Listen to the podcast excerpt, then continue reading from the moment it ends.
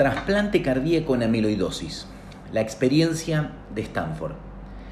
La amiloidosis cardíaca es una enfermedad que causa una profunda morbilidad y mortalidad en los pacientes que la padecen.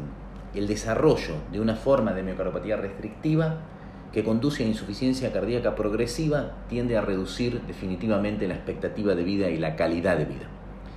Históricamente los resultados del trasplante cardíaco han sido peores en pacientes con amiloidosis cardíaca en comparación con otras poblaciones con insuficiencia cardíaca y eso ha llevado a que muchos centros definan no realizar este tipo de procedimientos.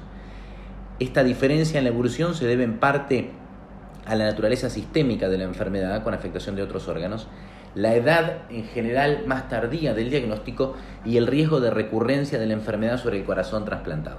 Sin embargo, en los últimos años estas situaciones han cambiado y han llevado a que muchos centros reporten los resultados de los trasplantes cardíacos en pacientes con amiloidosis. El propósito de este estudio de Christopher Barrett y colaboradores que fue recientemente publicado en Jack Heart Failure fue analizar los pacientes con amiloidosis cardíaca que fueron sometidos a un trasplante en un centro de alta experiencia en Estados Unidos. Este estudio examinó a todos los pacientes atendidos entre 2004 y 2017, ya sea en el centro médico de la Universidad de Stanford o en el centro médico Kaiser Permanente de Santa Clara a quienes se le diagnosticó amiloidosis cardíacas y finalmente se los sometió a un trasplante cardíaco. 31 pacientes, 13 con formas AL, cadenas livianas, y 18 con formas TTR, se sometieron a un trasplante cardíaco.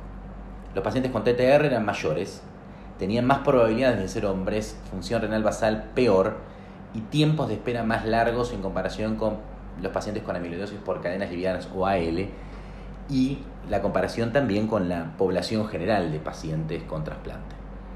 Ahora, después del trasplante, no hubo diferencias en el sangrado posoperatorio, en la insuficiencia renal, la tasa de infecciones, el rechazo o la malignidad. Y tampoco hubo diferencias en la mortalidad entre los pacientes que se sometieron a un trasplante por cardiopatía amiloidótica y los que se sometieron por otras indicaciones.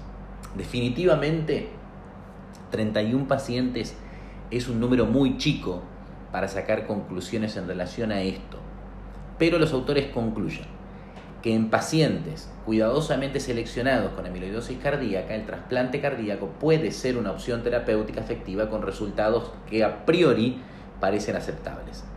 La correcta identificación de los pacientes potenciales en centros con experiencia podría mejorar la evolución y si creemos, y esto a título personal, que el progreso de los tratamientos para el origen de la amiloidosis, así sea por transtirretina como por enfermedades medulares que producen la amiloidosis AL, definitivamente debería impactar en los resultados.